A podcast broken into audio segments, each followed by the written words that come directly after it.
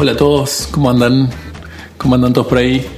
Academia Orcada, haciendo un nuevo capítulo de Chachara Podcast, en donde vez tras vez vamos conociendo un poco más de la comunidad esta vez de diseño. Qué linda comunidad que tenemos chicos. Gente súper talentosa, gente súper metida, comprometida, gente apasionada verdaderamente por generar un cambio y por mostrar cada vez más valor en la sociedad, en cualquier lugar donde estamos. Y de eso se trata este, este podcast, de tratar de acercar el diseño a, a todos los ámbitos, a conocer un poco más el diseño a través de la gente que está haciendo diseño, a través de la gente que se está enfrentando a esos problemas diarios y está tratando de buscar soluciones.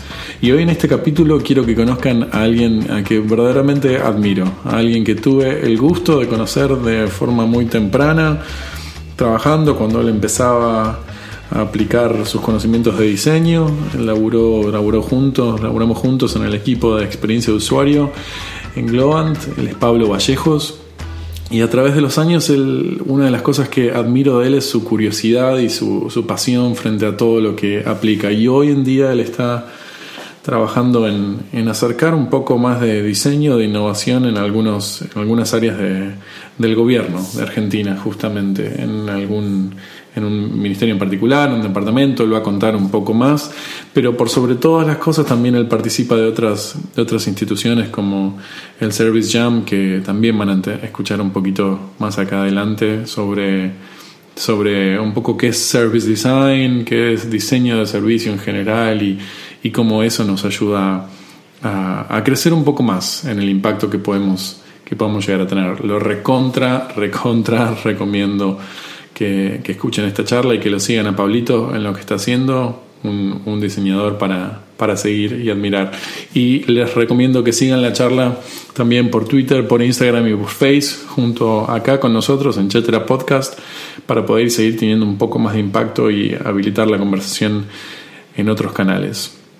Lápiz y papel, los invito a conocer a Pablo Vallejos.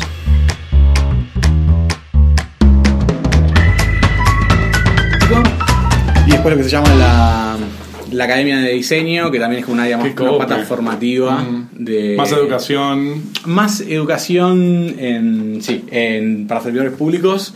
En bien. el contexto de, o sea, algo que se llama el INAP, que es el Instituto Nacional de la Administración Pública, que Claro. da capacitaciones a, a servidores públicos y un poco ahí. Antes se le daba tipo protocolo, PowerPoint, qué sé yo, claro, y ahora es un poco de traer otras, otras, otras, otras, otros skills al Estado. Mm. Así que tenemos una, una parte de eso de proyectos y otra de formación. La necesidad de que haya diseño en el Estado o en, en el gobierno en general es fuertísima. Es ciclopia la, la Mm. tarea que tenemos ahí. Es, la verdad que sí, es, es una necesidad gigante. Mm. Eh, Perdón, empezamos. Empezamos. Sí, porque yo dale. sí, sí, sí, sí, sí, sí, entiendo que empezamos. Sí. Sí, sí, sí, dale. Eh, no, la necesidad de que haya diseñadores en el Estado es, es, es acuciante, es realmente Mm. muy alta. Hay muy poco diseño centrado en las personas. Claro. Eh, Es mucho más diseño centrado en la legislación o diseño centrado en el, el departamento institucional que en otra Sí, cosa. o en el producto, incluso te diría, Ah. ¿no? Eh, más asociado en general a lo digital hay algo, Sí. pero sí, sí, sí, sí. Ah, Ahí, en general en los estados lo que ha pasado es que donde ha surgido diseño centrado en las personas, en general es asociado a lo digital. Mm. A nivel por ahí más consultoría o diseño estratégico, sí, es bastante, bastante, bastante más raro. Mm. No solo acá, sino en general en el mundo. Sí, en el mundo. Eh, pero es... Nada, es, es re lindo como batalla para Con la excepción de Estonia, ¿vos viste lo que. el Estonia es brutal. Chicos, por Dios. Tienen el 99% de los trámites son digitales, el 1% que no lo es es tipo casarte, esas cosas que dicen, bueno, ya que te vas a casar, Dale. por lo menos salir de tu casa. Claro. Eh, sí, sí, ahí están, están locos. Ahí tienen- en, en general Estonia, bueno, hay un par de países más del Reino Unido, también es un caso re, re, re, Sí, re lindo. también. Eh, Que no solamente Estonia, lo que me sorprende también no solamente es eh, el- digamos la decisión que tomaron de digitalizar, Mm. sino más esto de centrarse en el usuario también. Tienen una, una visión de servicio de la hostia. Sí, la sí, sí, sí, sí. También ahí hay como una cultura startup muy fuerte, Claro, una mirada exacto. bastante transgresora de un montón de cosas. Ah. Eh, y la verdad que es, es re lindo, es un ejemplo re, re copado. Yo de hecho hace poco estuve en, en Londres, en el, encuentro, el primer encuentro internacional de diseño en gobierno. Sí. Eh, y una de las charlas representando a Europa fue Estonia. Estonia, Eh, y sí, no, hay un, un par de casos así. Estábamos todos ahí, eran unos rockstars, estábamos todos ahí eh, gritando. No, la verdad que es, es re lindo. Todos vol- volví como muy, muy manejado, muy, Mm. como muy energizado. Eh, y una cosa que compartía con, con los chicos en la oficina es que somos re pocos. Sí. En todos lados somos equipitos muy, muy chicos de gente intentando mover eh, el Titanic. Eh, pero somos un montón también. Claro. Somos un montón, o sea, somos una constelación de pequeños equipos en gobiernos nacionales, subnacionales, ministerios. Y que todos, en general, casi nadie tiene como un mandato para hacer Mm. las cosas que hace. Somos todos bastante disruptivos en ese sentido. Ese es como el factor común, ¿eh? Sí. Me pasa sí, también sí. con esta con esta iniciativa de empezar a, a hablar con diseñadores que están teniendo así impacto. Mm. Eh, no sé si será algo particular de- de- del bicho del diseñador, pero mucha mucho esfuerzo por vocación. No por asignación del- laboral. Mm. Sí. Mucho por- de que quiero tener este impacto. Sí, por vocación y también está esta cuestión de yo quiero ganarme este lugar. Exacto. exacto. Nadie, nadie nunca jamás dijiste soy diseñador y te abrieron las puertas. Ah, vení, pasá, Vení, tomá. tom- tomá decisiones importantes que Exacto. afectan la vida de las personas. Digamos, no, eso no va a pasar Mm. y no pasa. Y nada, y creo que los que estamos dando esa batalla es porque tenemos ganas de, de que esta forma de entender las cosas y de hacerlas eh, Mm. tenga un lugar en la mesa. Che, mirando ahí Estonia o países, eh, inclusive como vos decías el Reino Unido y demás, Mm. ¿qué, te- eh, qué- qué hay de distinto? ¿Qué, qué es lo que los verdaderamente los hace que tengan resultados? Em, yo creo que los que tienen resultados, eh, primero han trabajado y mucho, Mm. ¿no? El Reino Unido arrancó GovUK creo que en 2010, por ahí. Sí, sí. Entonces digo, es, son tareas de muchísimos, muchísimo tiempo. Em, y en general tienen algún, eh, algún andamiaje institucional que lo hace un poco más permeable a una visión de la afuera.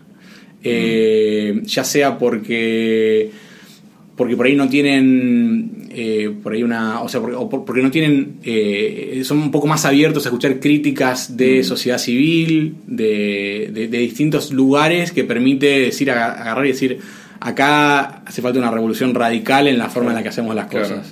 Eh, ¿Y en eso toma la forma de algún departamento, digamos, más formal dentro del Estado, de algún varía ministerio? mucho varía mucho de lugar en lugar en Claro. general Eh, yo creo que hay una especie de mm, camino progresivo de ir cada vez más más, más cerca al poder, digamos, ¿no? De poder progresivamente ir subiendo. En general son departamentos especializados de Claro, claro. eh, productos digitales o de distintas áreas y eventualmente llegan tipo a lo que sería jefatura de gabinete, Mm. áreas que descuelgan más cercanamente al, al- al presidente o al Mm. Poder Ejecutivo, que es lo que te permite estar más cerca de Sí, decisiones de política pública, claro, digamos, ¿no? No solo del... O sea, un poco la, la tensión que hay en, en gobierno en general es en este gradiente entre diseño de política y diseño de intervención de política Claro, pública. claro. En general casi todos arrancamos con el diseño de intervención de política pública o el diseño del delivery de un servicio público, Claro, exacto, como hace cual. eh, GDS, por ejemplo, el. Servicio Digital de Gobierno del Reino Unido, que básicamente es el delivery eh, per se de, de servicio público, eh, hacia poder influenciar cada vez más la toma de decisiones, que eso es, es un berenjenal meterse en eso. Claro. Necesitas, eh, nada, tener una estructura eh, institucional que te permita eso. En algunos lugares está muy cerca de la política o de lugares donde es un poco más complejo meterse. Pero, pero creo que en general, para mí lo lindo por ahí de, de ir y tomarme una cerveza con gente de todo el mundo es darte cuenta que es bastante más lo que nos une que lo que nos separa. Totalmente. Eh, y, y yo me hablaba con gente por ahí, no sé, de Holanda y de Noruega, que uno diría, guau, son los países que Ya han, está, llegado, atada". han Mm. llegado y la tienen atada.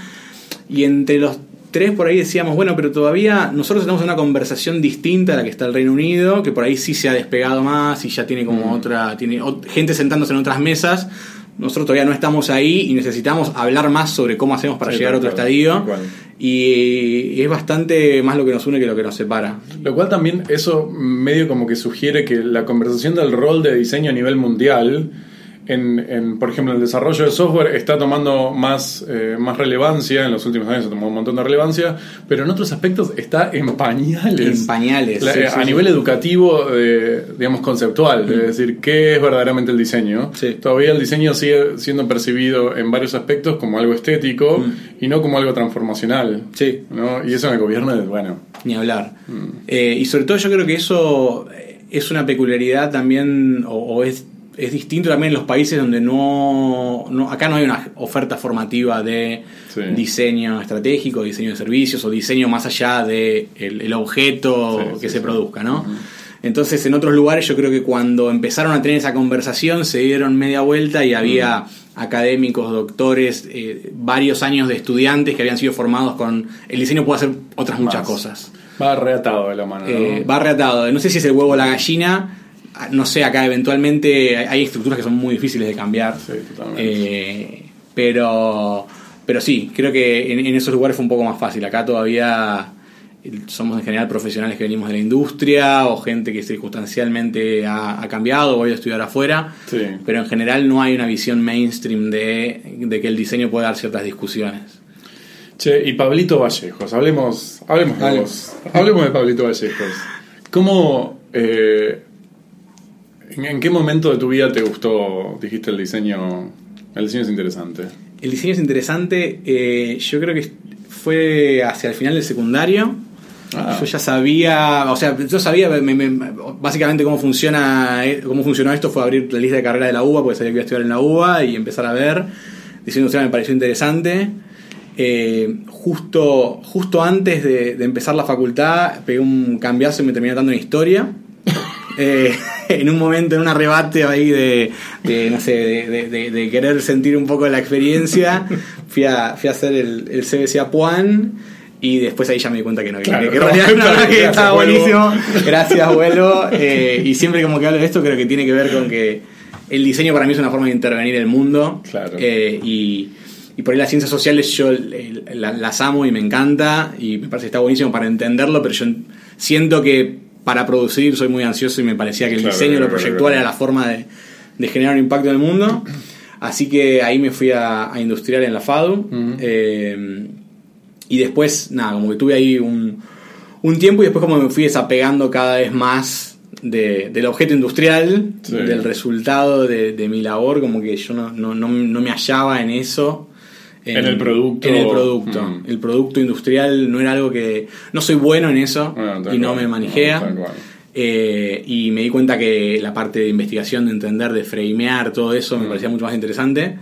Eh, y bueno, y un poco ahí como en ese recorrido fue que terminé ca- cayendo en, en experiencia de usuario en UX Sí. hace, hace varios años.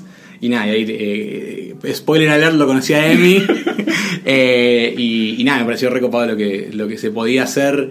Eh, pensar la experiencia de- que tiene un usuario más allá de, de- de, digamos, la manifestación física. Claro. Y como que siento que de a poco me fui desmaterializando. En un momento fueron. ¿No te pasa eso? Posta y- que, sí. que es como que yo veo que es el camino eh, orgánico de muchos diseñadores, de que se van como despojando del, del soporte, Sí. eh, ¿no? Del, del canal, del touchpoint, lo que sea, Mm. y van como pensando más en comportamiento. Total, yo, y, y creo que es un camino, no sé si uno puede llegar directamente a, a eso, probablemente sí, de una forma más acelerada, pero para mí fue todo un camino y en un momento dije, esta pantalla me aprisiona, yo no quiero Sí. más solo la interacción y me estoy perdiendo un montón de conversaciones que son para mí las más interesantes y donde hay más impacto y ahí fue un poco la transición hacia desmaterializar aún más y terminar en, en servicios. O, También en es- está esto. bueno lo que decías de industrial, de que no soy bueno para esto. Tiene que haber como un momento de, de sinceramiento personal, de decir, che, en todo este precioso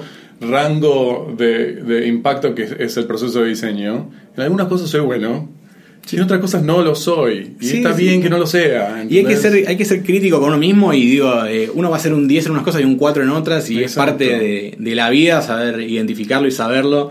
En morfología eh, 3 espacial soy malísimo al día de hoy. Hay un montón de cosas que tengo eh, formación pero no soy bueno. Y hay otras que soy bueno porque me apasiona. Y entonces esas cosas ahí es donde uno, donde uno pone lo que hace. Y- Ahora, yo también sé de vos que vos nunca has dejado como de, de estudiar. Inclusive en el momento que estabas terminando la carrera, Sí. el enfermito de Pablo, ya estabas pensando en qué ibas a hacer después. ¿Qué, qué- esta necesidad de educación es porque sentís que hay algo que, que te falta o por una cuestión de curiosidad eterna? Yo creo que es una cuestión, eh, hay una cuestión eh, sin duda de algún tipo de validación que uno espera tener eh, ¿Verdad? de También. propia y de, Sí, la, sí. y de la sociedad que diga, bueno, ahora sí considero que sos una persona que hay Profesional. digna, profesional digno de ser escuchado. Sí. Eh, hay un poco de eso sin duda, pero creo que en general tiene que ver con que la educación es casi un continuo en lo que uno Tal cual, hace, todo el cual. tiempo uno está eh, queriendo saber más. Me pasó sí cuando apenas terminé la universidad que pensé que me iba a tomar un tiempo en, en seguir estudiando porque estaba realmente muy quemado.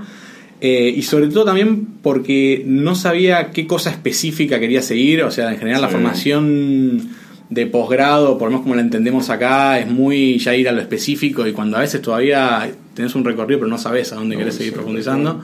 Y terminé, nada, estudiando una maestría que era lo contrario de la especificidad, era algo mucho más abierto y experimental, eh, que se llama Open Design, que es diseño interdisciplinario.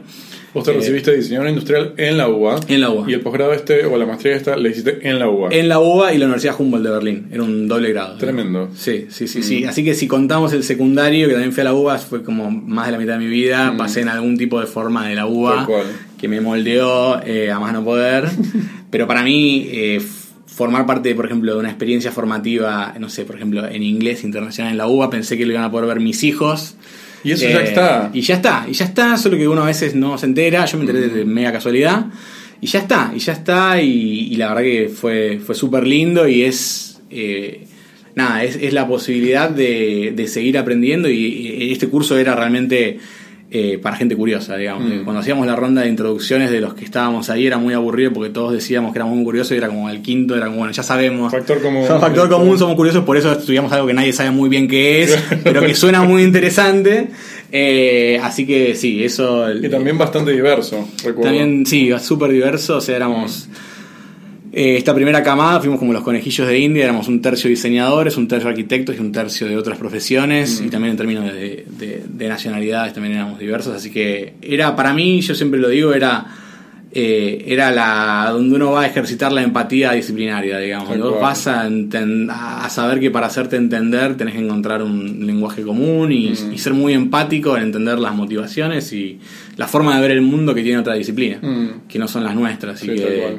y que muchas veces, incluso a nosotros, o sea, como que muchas disciplinas estamos acostumbradas a lidiar con el otro, Sí. pero muchas veces lo terminamos haciendo de forma más bien dictatorial o que no, res- que no respeta eh, el conocimiento que el otro puede traer a la mesa. Sí, y cual. para mí está bueno a veces salir de la zona de confort y ir a encontrarte con situaciones donde juegas muy de visitante y que te obliga a, a nada, a, a realmente ser muy, muy valorativo del, del- del Mm. conocimiento que el otro puede traer y no solo lo que vos entendés que el otro trae. Sí, que es cual. una visión muy, muy parcial. Eso es clave. En Sí. cualquier ámbito. Sí, en cualquier... Che, hoy en día como que te, bueno, no sé, como que la vida te llevó un poco a, a dedicarte a explorar el impacto de diseño en el gobierno, en situaciones más ciudadanas. Eh, ¿qué, te gusta de eso? Eh, me- la verdad que me, encanta me encanta hacer cosas que uno siente que, que tiene una misión y un impacto que, que, que apasionante y que, que a uno, o sea, que todos reconocemos que, que el diseño puede hacer bien Sí. eh, y, que, y que puesto al servicio de resolver la necesidad de las personas de la forma casi hasta más pura posible es, es algo súper lindo. Eh, o sea, yo desde hace bastante tiempo ya que me, me voy yendo, me fui viniendo más para lo público, para Mm. innovación social o cosas así. Y, y para mí son. Es, es- es- hace falta tanto diseño, tanto pensamiento, digamos, tanto llevar la voz de las personas a aquellos lugares donde se toman decisiones, Mm. que es un laburo eh, que hay que hacer con, con urgencia, digamos. ¿Eso te parece que es una buena, eh, como de, no sé si definición, pero uno, uno de los impactos más directos del diseño, traer la voz de el usuario, ciudadano? Al lugar de toma de decisiones? Sí, creo que hay, hay una cosa que es traer la voz y por ahí muchas veces también llevar a, a la gente que toma las decisiones a- al, al contexto, ¿no? Siempre decimos en, en la oficina esta cuestión del escritorio al territorio, Mm. ¿no? Y de por ahí abandonar el lugar donde se toman decisiones, que, que sobre todo el, si, si el mundo del desarrollo es, es cascada y es waterfall, el mundo de la política pública es, eh, Es es es Iguazú, digamos, ¿no? Esa es la catarata más gigante que te puedas imaginar porque es el paradigma de planificar hasta el último tornillo de algo que sucederá dentro de cuatro años Claro. y que es muy poco ágil en general la forma tradicional de hacerlo. Entonces, llevar el ciudadano y la realidad no es solo eh, los insights y, Mm. y, ¿no? y la, la cuestión del, del research, es sino también llevar agilidad a la forma de hacer esas cosas. Tal cual, porque a veces, viste, se habla que el, el proceso de diseño tiene mucho que ver con esta cercanía y con lo proyectual, y hasta a veces uno comete el error de, dentro de un proceso de diseño, puede ser tranquilamente cascada,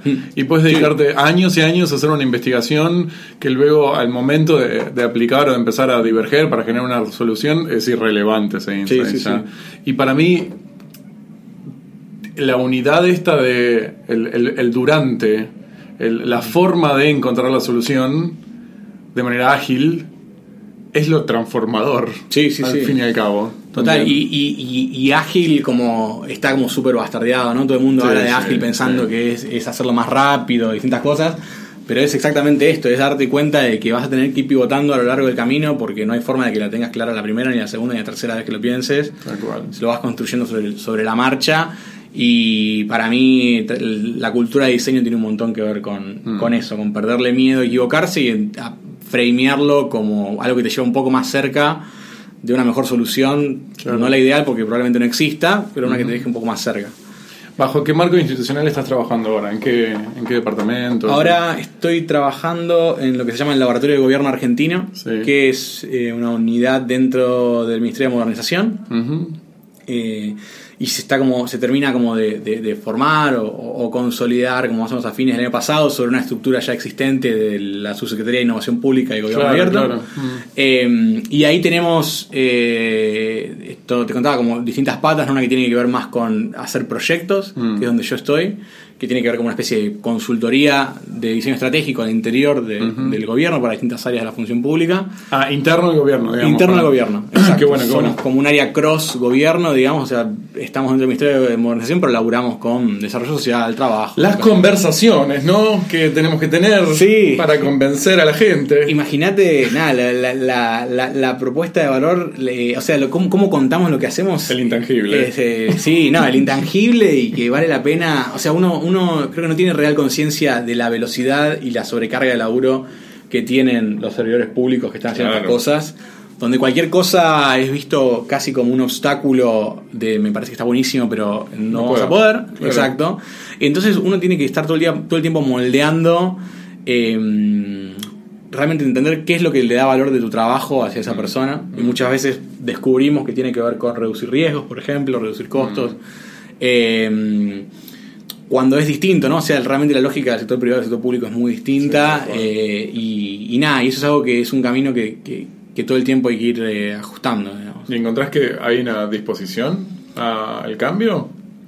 Eh, la hay, cuesta. La hay, eh, la hay. Yo creo que hay cosas como cuando vos realmente podés llevar eh, llevar conocimiento del campo que ellos no tenían y que realmente alimenta las decisiones que ellos toman, realmente hay ahí como un pequeño quiebre de, bueno, pensamos que, que entendíamos, pero vemos que hay, hay un montón de otras cosas que no. Eh, eso, eso genera un, un quiebre. Eh, y después la lógica del prototipado creo que también tiene mucho para, para ganar ahí. El prototipado en general en el sector público se entiende más como un modelado, o sea, como una especie de mini prueba antes de salir, ¿no? Como tradicionalmente en muchos Sí. lugares de, de- de desarrollo. Eh, y entender que vos podés probar algo en una instancia súper eh, inicial claro. y sobre todo con bajo costo eh, monetario y también político, que son Claro, muchas de las claro, cosas. Nadie, nadie la quiere, na- nadie quiere Ese es el juego doble que tenés. Sí. Porque no es solamente la inversión económica, sino que es la inversión del- de la imagen del partido, departamento, figura. A mí una cosa que me parece súper interesante con eso es cuando en capacitación, en estos ámbitos hablamos, ¿no? traemos un poco esta retórica de el, el fail often to succeed sooner, ¿no? Como Claro. fallar antes para tener éxito después. las caras que me ponen cuando yo digo eso de mí, tipo, no, tipo, No. no, no, me digas fallar, no me digas fallar porque esto es la vida de la gente. Claro. No hay lugar para fallar. O sea, Wow. en, esa, en la narrativa y en, el- en este entorno de presión no hay lugar para el, para el fracaso. Y entonces hay que empezar a redefinir, bueno, qué es el fracaso y cuál es un fracaso que consideramos ace- aceptable para el ciudadano y para nosotros. Igual, ¿eh? Eh, sí, tiene es tanto que ver con la cultura, también la cultura de, de experimentación que tienen, la- inclusive la cultura de colaboración que se hay en una institución tradicional, ¿no? Mm. Sí. De que no, no, no, no me, no me expongas de esa manera No, porque... ex- Exacto, entonces ahí hay, hay que empezar a tunear todo lo que uno hace y bueno, entonces no es, un, no es un experimento y no vamos a fallar, es una hipótesis, vamos a probar algo y bueno, y cómo podés lograr hacerlo sin que, que haya salido, entre comillas, mal un experimento significa que buenísimo porque aprendimos Aprendí. un montón Claro, y, no, y no nos la mandamos en grande. Claro. Bueno, todo ese laburo de framing es es súper clave, súper apasionante porque te das cuenta que mensajes que por ahí los decíamos afuera y la gente estaba como, sí, Steve Jobs buenísimo, cuando vas ahí la gente dice, no, esto, esto no aplica a mi realidad No aplica. y tenés que empezar a reframear todo, digamos. Hace poco estaba en una sesión con eh, en Washington que organizó el, el Banco Interamericano de Desarrollo con un montón de gente de Latinoamérica para eh, em, de estimularnos el pensamiento sobre cómo hacer cárceles más humanas. Eh, un tema súper interesante, una problemática. O sea, Sí, yo fui la, la verdad re naif diciendo, bueno, vale, vamos, lo solucionamos. Sí, ¿eh? sí, en dos días. iPads, traigan los iPads. Y enchufamos todo, metemos wifi y lo hacemos. Y la idea era un poco enfocar a soluciones tecnológicas. Claro. A las dos horas del primer día, yo ya estaba en una depresión fuerte, diciendo esto no se puede solucionar. El, el- el- problema carcelario latinoamericano no, no tiene una solución. No es un problema, claramente no es un problema tecnológico. No, ni, ni siquiera es un problema de recursos necesariamente, eh, en, en lo más profundo. Es un problema cultural político Sí, sistémico a morir. sistémico, pero zarpado. Sí, sí, sí. Y a la, a la vez, después avanzando en esos días, muchos me preguntaban, bueno, ¿cuál es la solución y cuál es tu outcome? Y definitivamente la tecnología y cualquier recurso que vos puedas poner encima, eh, bien utilizado, puede avanzar una agenda positiva notablemente. Pero al fin y al cabo lo que termina impactando cualquier programa es gente comprometida. Y en esa, en esa sala había 30 personas que hacían 30 años que estaban laburando en las instituciones carcelarias, gente apasionada por el tema y gente que estaba dando su día a día a empujar un poquito más decisiones, eh, calidad de vida, transformar sistemas. Y hablaba con varios compañeros y que muchas veces nos pensamos que la solución es la herramienta, cuando tantas veces la solución es el compromiso y la pasión que nosotros le ponemos a transformar algo. Sí. ¿Entendés? Cualquier cosa que sea esa transformación. Vos eso, en el, en el ambiente que te estás moviendo, ¿encontrás gente que verdaderamente está apasionada por cambiar el gobierno? Desde cualquier, no solamente de diseño, Sí. sino desde... Sí, sí, sin duda, muchísimo. ¿eh? Te diría desde gente que está hace 15 años a gente que, que está recién venida de, de- de por ahí otro lugar. Sí, un montón. Yo creo que lo que a veces falta es por ahí gente que, que no tenga miedo a preguntar por qué, que no Exacto, tenga miedo a cuestionar la forma de hacer las cosas. Son Tal estructuras cual. muy muy cementadas en una forma y una inercia gigante Sí. y entonces a veces lo que hace falta no es más conocimiento específico sino por ahí un poco más de Actitud, flexibilidad, claro. actitud Mm. y traer gente en la mesa que por ahí no solo traiga nuevas metodologías o nuevas formas de framear un problema, sino que no tenga miedo de preguntar por qué y empezar a cuestionar las cosas. Mm, sí. Pero, pero gente y capacidad y conocimiento preexistente hay a Hay, paladas hay. y si uno no es respetuoso y valora y pone en valor ese conocimiento que tiene el otro, Claro, eh, estás siendo, primero que todo, no vas a tener éxito en tu proyecto de transformación. Exacto, Y segundo, que eh, no, no tiene sentido que vos no te apoyes sobre todo lo que ya se construyó antes, digamos. Que, que uno nunca trae la verdad Sí, del conocimiento. Uno trae una forma de hacer las cosas y apro- aproximarlas, pero no es el experto en la temática ni, ni planea hacerlo, digamos. Che, y en este contexto de, de transformación, eh, ¿cuáles, ¿cuáles son los desafíos que, que, que ves más seguido en tu laburo? Yo creo que una cosa que, que es muy difícil es encontrar el cuál, cuál, cuál es realmente lo que va a encontrar la gente al final del túnel. Claro. O sea, la lidiar con la incertidumbre es difícil. Es sobre todo porque no uno no es como no tiene un track record donde uno pueda a veces mirar atrás y mostrar eh, qué, qué, a qué- qué es lo que va a suceder después de que Sí. uno intervenga. Sí, Eso, uno está en el medio de la incertidumbre. Sí. O sea, aprender a, a- a que nuestros partners lidien con incertidumbre es, es un tema. Eh, Después, eh, en general también lo que es escalar es muy difícil. O sea, evidentemente nosotros somos un equipo chico y podemos ser 10 veces más, 100 veces más que no vamos a ser suficientes para, eh, para permear en todo el Estado argentino. Eh, a veces estamos tapados con, con un, con un, un pipeline de proyectos que no te permite a vos hacer la tarea de difusión y de compartir, que La es la forma en la que vas a, en la que vas a hacer que eso escale, ¿no? Hace Sí, poco eh, estábamos hablando de, de- de cómo los diseñadores en gobierno tenemos que ser multiplicadores, Mm. que lideren más y hagan menos. Mm. O sea, un poco tiene que ver con esto, ¿no? O sea, los casos y la- las intervenciones que uno hace a veces tienen más que nada el efecto de ser un catalizador de otras intervenciones Totalmente. alrededor del gobierno, más allá del impacto que puede tener esa intervención puntual, porque haremos 100 y nunca va a ser suficiente, pero tenemos que poder inspirar mediante el ejemplo que otros en otros lugares que ni siquiera conocemos tengan herramientas y ejemplos para convencer a sus jefes para hacerlo. Y Eso así. nos ha pasado eh, inclusive a nivel, a nivel privado y corporativo.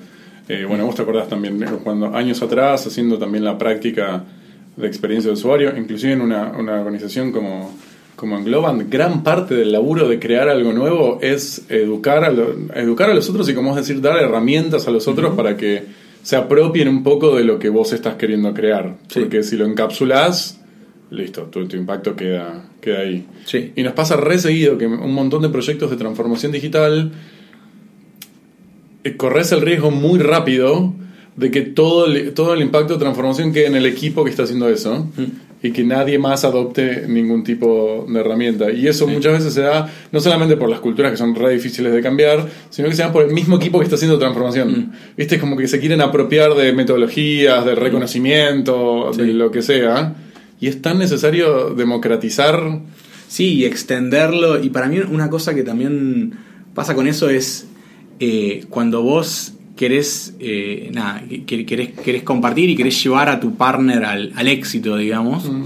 Eh, esa tensión entre cuánto es el éxito del partner y cuánto fue también tu intervención. Hablábamos con colegas en, en otros laboratorios del mundo y, y gente que nos ha contado experiencias mucho más vastas por ahí que la nuestra en esto, que es una cuestión que no se puede, es muy difícil de resolver, porque es como vos querés que el que brille sea el otro, porque al fin del día, al fin y al cabo es su proyecto y Mm. no es tu intervención lo más importante, pero eh, cada X cantidad de años vos tenés que poder mostrar tus éxitos y si siempre fueron los goles de tus partners, Sí, vos eh, eh, cómo podés mostrar lo tuyo y, y es como horrible, pero realmente es difícil encontrar un equilibrio. Porque por ahí en el sector privado, bueno, vos si mientras sigas vendiendo y te sigan contratando, digo, no tenés por ahí tanto la cuestión del spotlight y compartirlo y cómo funciona. Esa parte también en el sector público es un poco difícil de, de- de manejar. Es re difícil. Mm. Como hoy en día está es muy enfocado eh, en Buenos Aires el, el cambio que estás queriendo hacer o está... Y en general, mucho, no, en general no. eh, a ver, la, la- casi todas las, las- las políticas públicas son de alcance de todo el país, Nacional, entonces, claro. de alcance nacional, entonces tenemos mucha bajada en territorios que van más allá de, Mm, de la metropolitana. qué bueno, qué bueno. Así que eso está, está bueno, le agrega un montón de complejidad el hecho de que entre vos y tu equipo y el territorio muchas veces hay N layers Mm. Institucionales que te separan, pero no, lo que tiene de lindo esto es que, que el ámbito de aplicación de esto es, es, es generar políticas de todo el país y eso es... ¿Estás teniendo Súper oportunidad de ir a visitar? Sí, sí, ¿Sí? sí, estamos ¿Qué haciendo onda? súper lindo, Sí, súper ¿no? lindo, sí, sí, sí, súper lindo, está buenísimo. Eh, y es todo el tiempo la cuestión también de, bueno, cómo trabajás vos con equipos eh, sin que termine siendo que uno cae ahí como en un plato volador Sí, y se cual. va, eh, que funciona en todas las organizaciones en las que uno toca y creo que más todavía cuando se da esta cuestión de eh, la capital y todo eso. Sí. Eh, y bueno, y ahí es empatía al mango, empatía al mango para que uno no, no sea ahí como que, que cae ahí de la- del, del cielo y después se va El Salvador. y dejar y por ahí nada trabajar y ser eh, respetuoso y trabajar para construir capacidades con los equipos con los que uno trabaja digamos. ¿Qué canales de comunicación utilizan? ¿Tipo email, teléfono, sí mail sí mail mucha visita sobre Mm. todo todo lo que es territorial es muy presencial la Muy cosa presencial, claro. sí muy presencial la cosa Mm. Eh, no en general lo- videoconferencia es más cuando tenemos que hablar con gente de otros países digamos, Claro, pero claro. no bastante old school en ese sentido. Está bueno. Sí, sí, qué sé yo. A ver, eh, tiene su, su encanto. Por su lo menos para formar equipo, digamos, esa, o por lo- para tener un poco de, como vos decías, de, de, eh, de experiencia de campo notable, como que al principio como se re necesita. Sí, sí, se necesita y es la forma también de por ahí generar instancias de laburo colaborativa con, con los partners. La realidad es que si ellos no se apropian y no aprenden y no es su proyecto, nos vamos y el día que nos fuimos esto se apaga, como siempre, digamos, ¿no? Como en general en, en casi todos los equipos es lo mismo. Eh, y entonces generar capacidad mientras haces proyectos es, es clave y es, es- es- es condición sine qua non para, Sí, que eso tenga sostenibilidad. Aparte de tu laburo, ¿estás en alguna que otra organización? Sí. Moviendo, moviendo algunas cosas. Contame. Te cuento, te cuento. Eh, yo estoy parte del, del hermoso equipo de mm, Bea Service Jams. Somos el, el capítulo local que organiza la Service Jams, que para los que no conocen es un evento a escala global que se hace en más de 100 ciudades de todo el mundo. ¿Más de 100? No más de ese 100, número. más Ah, de 100. miércoles. No, es muy, muy, muy grande. Se hace desde Zarpado. 2012. Ah. Eh, tiene tres, eh, tres eventos durante el año, la Service Jam en marzo, en junio es la edición de gobierno, la GOP Jam, y después hacia fin de año es la de sostenibilidad. Son como temáticas, pero son dos días de pasar por todo el proceso de diseño de servicios, de diseño centrado en las personas, eh, con perfiles variados para resolver una temática global, que es como siempre muy abstracta, digamos, no es que estás resolviendo problemas específicos. Sí. Eh, y bueno, nos juntamos con, con un grupo de gente de distintas eh, consultoras, empresas, organizaciones acá en, en Buenos Aires y, y arrancamos en marzo a, a hacer la primera, la de diseño de servicios, y después hicimos la GovJam en junio. Eh, Ambas estuvieron tremendas. ambas estuvieron zarpadas, re linda. La GovJam fue, eh, si no habría sido la más grande del mundo, sería la segunda más grande del mundo. ¿Posta? Sí, Yo me zarpada. acuerdo que terminé viendo las fotos ahí, había un montón de gente en la calle, ahí. Un montón de gente en la Plaza de Mayo bueno. prototipando, eh, eh, nada, entrevistando chicos de la universidad, servidores públicos de mucha experiencia, todos juntos, nada, investigando, sacando insights, prototipando y perdiendo el miedo al usuario, a la calle y a salir a, a investigar. Eh, la verdad que es, es re linda experiencia. Es, hace poco había leído, es un poco como, como la, la puerta de entrada, ¿no? La, la- la- puerta de entrada a, a- a todo este mundo. En general, mucha gente, nada, que por ahí leyó o toca de oído, qué sé yo, como que esta es una, una de estas primeras experiencias donde puedes hacer el, el- proceso end-to-end. Así que es súper lindo. Este, y a mí lo que me gusta por ahí de lo que tenemos con, con los chicos de la Jams es que somos un grupo de chicos super manijas, chicos y chicas super manijas, y que todos somos de empresas distintas, organizaciones distintas, Tal y que lo que nos interesa es compartir esto que hacemos y que más gente lo pueda hacer y más gente Tal pueda cual. llegar a eso. Y lo hacemos con, nada, con, con mucho amor y muchas ganas. Y, y la verdad que la experiencia que quiero que damos es es súper linda. Así que. Cumple, cumple muchos propósitos igual también, porque al- no solamente, eh, digo, el ir y participar, eh, no solamente posta que aprendes un montonazo y te encontrás con gente que no solo está empezando, sino que tiene un montón de experiencia y verdaderamente es súper multidisciplinario y súper diverso, sino que también, eh, yo sé que esto va a ser un recursi, pero lo he visto vez tras vez, eh, generas relaciones eh, que, que exceden ese contexto, Sí. ¿entendés? Eh, y que relaciones profesionales y contactos que están que están muy buenos para alimentar tu conocimiento y a- para aportar al otro. Que este tipo de cosas, viste, Sí. es la clave. Sí, sobre todo que generás eh, un conocimiento mucho más colectivo, Colectivo, que, que hace mucha falta en nuestra práctica. En general, eh, suele ser práctica a veces muy, muy solitaria, a veces en tu misma empresa o el lugar donde vos estés. Y uno se conecta con blogs, con distintas cosas, pero el hecho de Sí, poder pero no- juntarte y charlar y entrevistar y que te den feedback y un montón de cosas. El sentido de comunidad eh, puede perderse rápidamente. Sí. La verdad, en, en- en el laburo. Y necesitas, somos seres humanos. Necesitamos, Sí, necesitamos, necesitamos eso. Sí, eh, sí. comunidades de práctica es algo que, que hace falta mucho acá y que yo lo, lo valoro mucho y lo, lo- digamos es algo que, que- que es muy cercano a mi corazón lo viví en, en, eh, acá o en otras ciudades del mundo donde me ha tocado vivir que realmente uno aprende muchísimo de su Ay, comunidad sí. o sea yo realmente lo pondría casi hasta como una línea en mi CV que Totalmente. fui parte de esta comunidad porque aprendí tanto y generé Sí, tantas relaciones y, y tanto intercambio de conocimiento que, que sentimos que hace falta acá eh, y que por eso queremos como seguir generando no solo espacios de práctica en la Jam, sino también otros espacios por ahí de, para conversar y también una cosa que tenemos muchas ganas eh, de, que pase es que esto no pase solamente acá en Buenos Aires. Eso te iba a decir, Que, nosotros somos los que somos y vivimos acá. Y, pero tenemos muchas ganas de que esto pase en otros lugares de, Buenos Aires, así que dentro de poco estamos como un poco lanzando una convocatoria iniciativa, así que por favor chicos, chicos atentos los que vivan en otras ciudades de, la Argentina y tengan ganas de, organizar una jam, de, generar un espacio que la jam puede tener entre 10 personas y 300. Eh, esto es re importante, porque escucha, esta es la posta. La gente, muchas veces, como diseñadores o como profesionales, estamos, estás a la espera de que otro organice, mm. porque X, porque te sentís que no sos capaz, porque te sentís que no tenés el lugar, porque no puedo, lo que sea. Sí, mandate, mandate a hacerlo, posta que es, lo que se necesita, ¿eh? y nada más. Eh, y realmente, o sea, cuando nosotros hicimos nuestra jam, la gente no lo puede entender, o sea, pero había gente que nunca ni había ido a una jam, no sabíamos qué hacer y salió genial, digo, está buenísimo. Hace, hace falta solo las ganas de hacerlo y decir, bueno, me voy a animar a, hacerlo. Y un poco con, con los chicos lo que, lo que queríamos hacer es, bueno, facilitar nuestro know-how, abrir las puertas y la cocina de cómo lo hacemos nosotros para que gente en Rosario, en Córdoba, Mar del Plata, donde sea, que tenga ganas de hacer lo que lo haga y que haya cada, vez más espacios como este para que la gente pueda compartir y, nada, aprender juntos.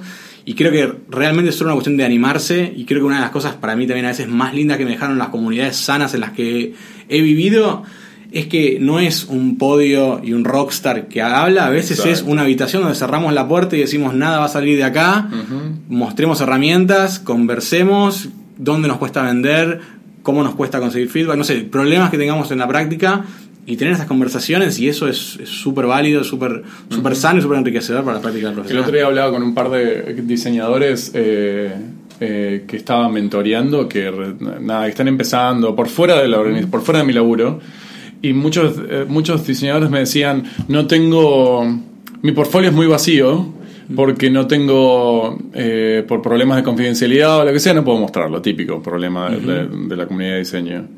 Y me preguntaban, ¿qué hago? Porque tengo un montón de experiencia y no, no, puedo, no puedo demostrar nada. Hace esto la Gran 7, organiza algo, salí a la calle, eh, detecta un problema en la calle, lo que sea en tu barrio y prototipate algo. Cualquier problema. Sí, sí, sí. Aplica diseño, no tiene que ser una página web.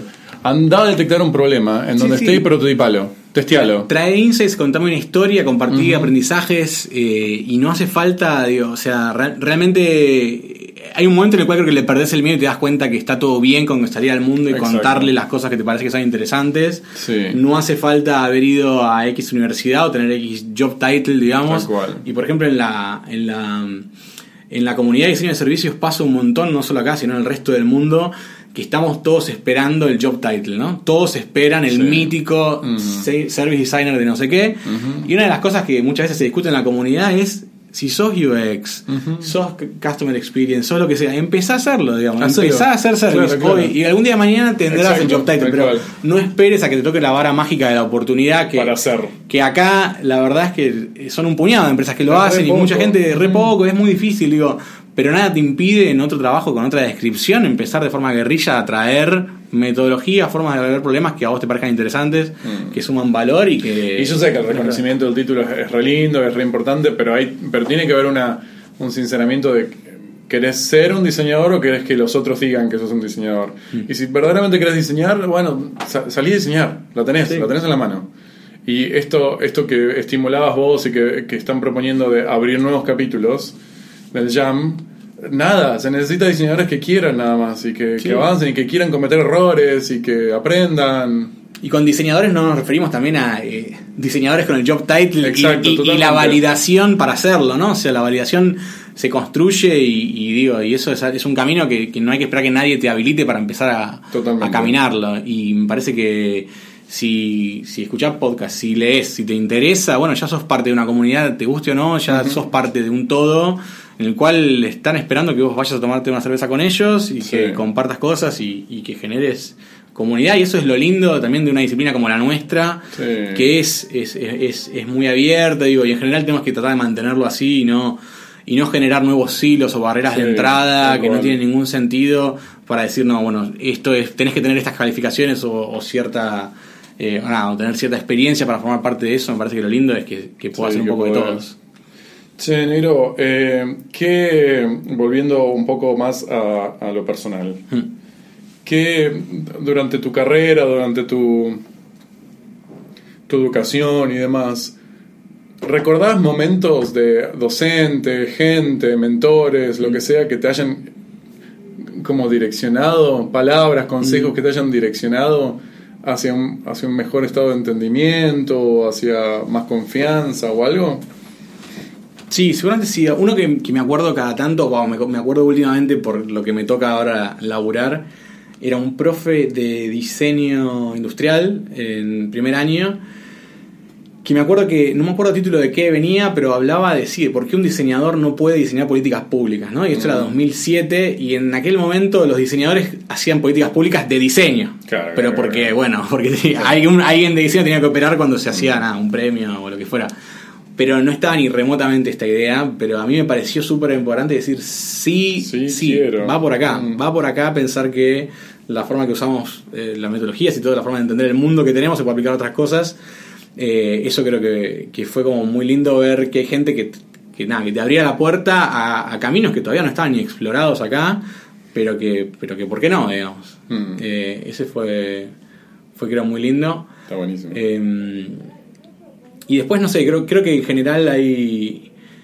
No sé, como que uno, uno volviendo a lo de buscar la, la validación del otro, qué sé yo, creo que en general uno puede reconocer en su vida esos momentos donde alguien te abrió la puerta y te dijo, eh, no sé bien qué, pero Vení a con- hacerlo. vení, vení a hacerlo, confío en que lo vas a hacer bien y que confiaban más en, más en mí que yo mismo casi Claro, a veces, claro, ¿no? claro. Y, Mm. y esos momentos son, son como re lindos y es como que después como visto en retrospectiva te das cuenta de lo importante que alguien lo vea Mm. y también como volviendo a, a sentirte empoderado, a salir, a hacer cosas, digo, a veces eh, exponerte a situaciones hace que gente vea cosas en vos que por ahí a veces ves. ni siquiera vos ves y creo que si, si nada, como, como que es, para mí es muy importante salir a, a- al mundo, pese a que a veces uno no tenga muy en claro qué herramientas tiene o qué, o qué está buscando cuando sale. Bueno, mm, igual salí, que igual alguien por ahí algo va a ver que, que Sí. pueda estar bueno, digamos.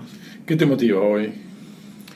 A mí me motiva mucho crecer el- nuestra disciplina acá. Mm. Me motiva muchísimo. Creo que es un, un momento. Yo siento realmente que es un momento histórico para Sí. la disciplina. Eh, y que siento que tengo una, una suerte infinita de poder trabajar de lo que hago. Mm. O sea, siento, siento todos los días muy responsable y muy agradecido de estar en el lugar donde estoy. Eh, entonces creo que para mí difundir conocimiento y compartirlo es algo que a mí me, me motiva mucho. Eh, y, y nada, y la verdad que poder crear, y empezar a crear un recorrido de, de esto en el sector público de nuestra región, para mí es, nada, es, es- es una oportunidad increíble y es súper lindo, porque siento que son cosas que seguramente las terminarán otras personas y Sí. somos uno más de los que estamos empujando esto. Ujú. Pero es algo que va a llegar y que me parece que va a ser un va a ser mucho bien en la forma en la que en la que en la que vivimos y la calidad de vida en general que tenemos. Sí, totalmente, totalmente. Que ni es re, recontra necesario. Me parece que estoy de acuerdo con vos con que hay un momento histórico eh, que no hay que dejar pasar. Que hay que sumarse a eso, de todas maneras, para darle más fuerza.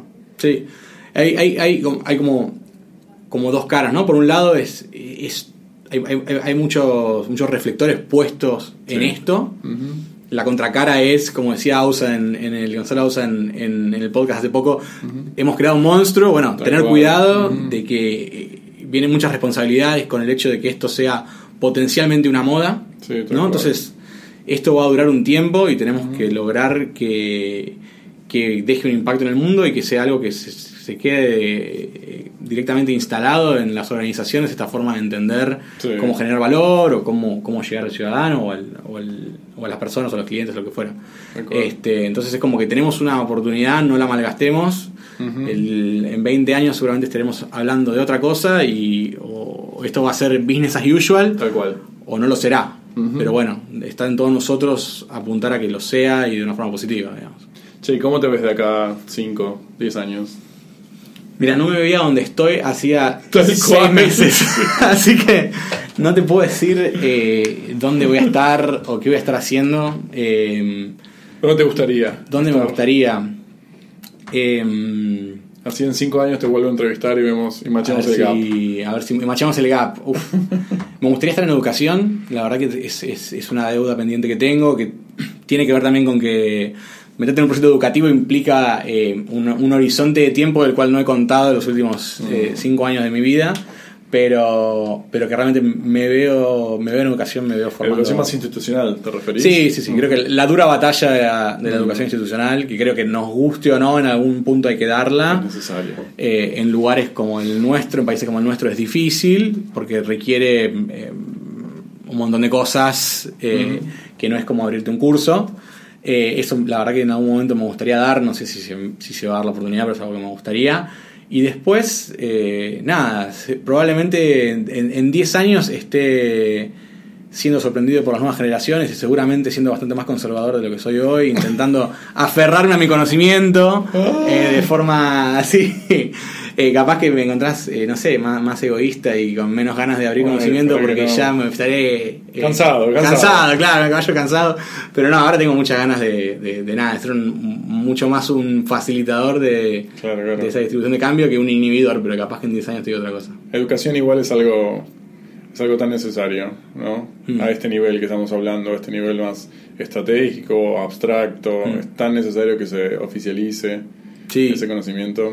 A mí me gusta que varios de los que estamos acá igual eh, tienen muchos frentes esa batalla, ¿no? Hay gente que está haciendo esto en posgrados, hay gente que está haciendo esto en carreras de ingeniería. Sí. Digo, es muy lindo saber que muchos de los que estamos en esta comunidad nos movemos a distintos niveles, en distintas capacidades, en distintos lugares, tratando de generar Tal cual. eh, los diseñadores de mañana o conciencia de que el diseño puede hacer otras cosas. Tal cual. Así que en ese sentido, por eso digo que es como un momento histórico, se, se- se siente la electricidad sí, en el aire y eso está, está bueno. Tengo una pregunta más. Dime. ¿Estás listo? A la ver. pregunta del podcast. La pregunta. ¿Qué necesitamos para ser mejores? ¿Qué necesitamos para ser mejores? Más humildad. Mm. Siempre, más humildad. eh, y, y- y nos hablo también a los, a, a los seres humanos y a los diseñadores de servicios en general también. A veces hay una especie de ganas de crear nuevos hilos de, de- de conocimiento y de torres de Babel que no son tales. Y nada, bajemos un poco de, de- esa. Eso solo nos genera nuevos enemigos. Mm. no cambiamos las cosas y es pan para hoy y hambre para mañana. Así que creo que en general más humildad vendría bastante bien. ¿Y cómo la generas? Yo creo que la generás eh, siendo revalorizando honestamente el conocimiento del otro, digamos. Mm. dejándote sorprender y dejándote que el otro lleve la batuta y, y nada, hoy, hoy, hoy vas vos, mañana voy yo, pero honestamente sentir que el conocimiento que el otro trae eh, es digno de ser escuchado y valorado de la misma forma que te gustaría que te escuchen y te valoren a vos. Claro.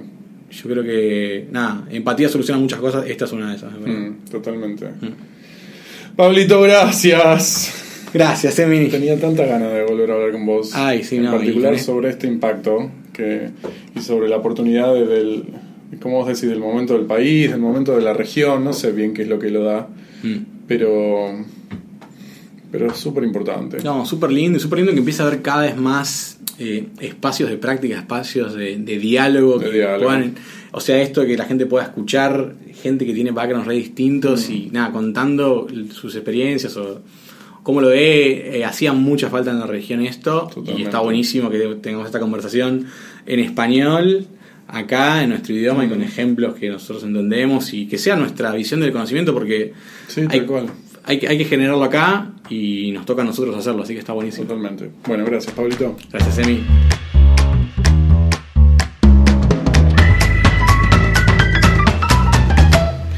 Esa, esa es una de las.